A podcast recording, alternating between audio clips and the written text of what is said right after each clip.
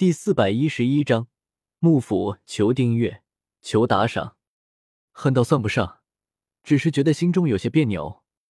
萧协见到萧玄这副自嘲的模样，忍不住心中一软，淡淡道：“虽然萧家的没落与萧玄有很大一部分关系，但是话说回来，突破斗帝对于斗圣强者来说，实在是致命的诱惑。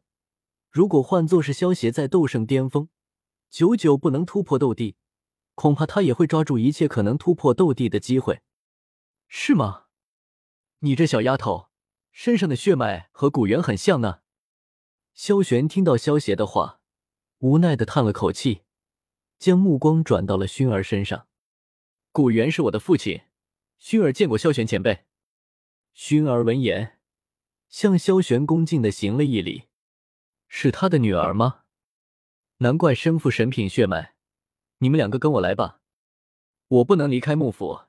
现在的我，只是一道投影，跟我去幕府，我有事和你们说。萧玄露出了了然的神色，对萧邪和薰儿说了一声，转身朝着天幕深处走去。萧邪和薰儿对视一眼，点了点头，跟上了萧玄，向着天幕深处走去。跟着萧玄身后飞掠了一会，最终三人在一处漆黑的空间停了下来。这四周一片死寂，周围一片黑暗，在中间一块古朴的墓碑孤零零的立在那里。这便是我的幕府，跟我进去吧。萧玄指着墓碑说道，说着直接冲入了墓碑之中。我们也进去吧。萧协拉着熏儿的手。紧跟着萧玄的脚步，走入了墓碑。两人刚碰到墓碑，便有一道光团从墓碑中传出，将两人包裹住。当光芒散去，两人的身形便已消失不见。这片黑暗的空间再次沉寂了下来。这里就是墓碑的内部空间吗？刺眼的光照散去，薰儿看着眼前古朴的大殿。有些好奇的四处打量着，萧邪的目光则是落到了大厅中央，负手而立的萧玄身上。他的面前是一个清澈见底的池子，池子中漂浮了朵朵散发着清香的青莲。可以告诉我现在萧族的情况吗？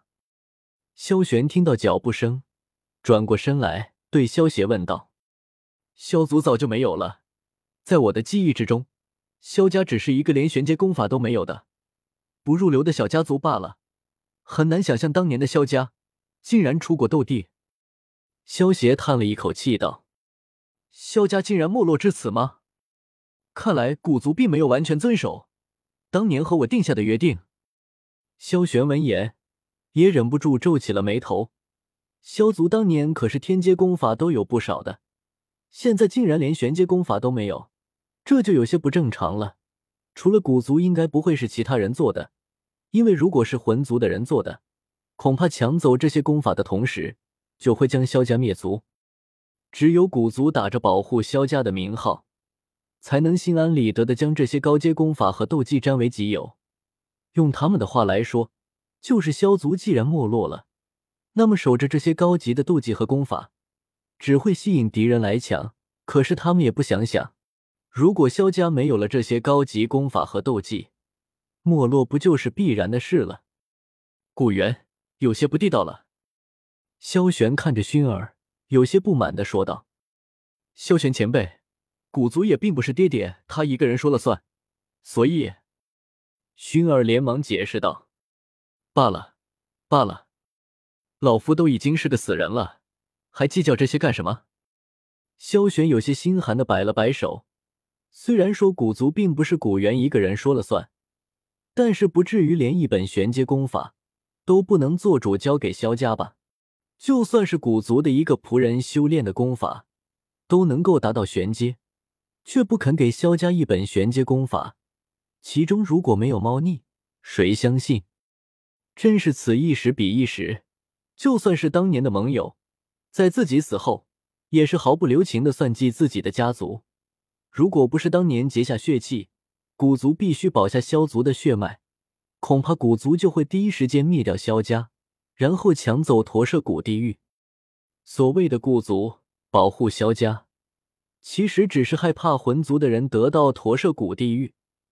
萧玄他太了解突破斗帝对于斗圣的吸引力了，否则当初他也不会聚集全族的血脉来突破斗帝。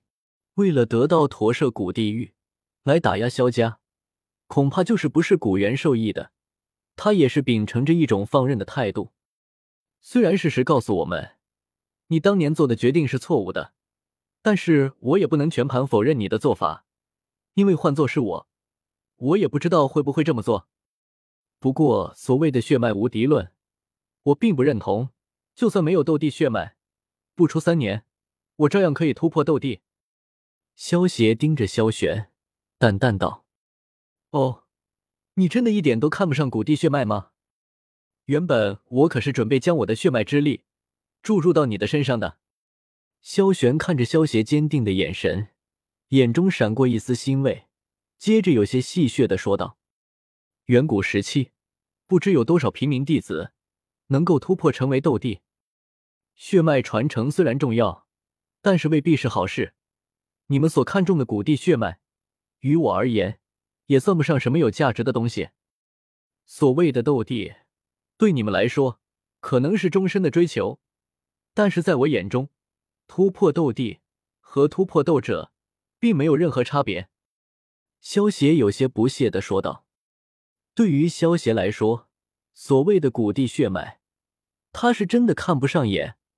不管是他现在九命玄猫的血统、气运掌控者的血统，还有倒退人这些血统，哪一个不是远远超过古帝血脉？好，很好。”不愧是我萧家的儿郎，那老夫就是目以待了。萧玄见萧邪一脸是斗地主无物的样子，心中也是豪情万丈。原本他准备将斗帝血脉转给萧邪之后，就可以在此等死了。但是现在见到萧邪这副样子，他改变了主意，他要在这里继续等着，看萧邪到底能够达到什么样的程度。萧邪看着开怀大笑的萧玄，对他说道。我需要你帮我做一件事。何事？说吧。我需要你帮我引出天幕之魂。萧邪寒声道：“你竟然知道天幕之魂？”萧玄有些惊讶的叫道：“萧邪不是第一次进入天幕吗？就连古族的人都不知道天幕之魂的存在，没想到萧邪竟然知道。”一旁的薰儿闻言，有些好奇的问道。萧邪哥哥，什么是天幕之魂？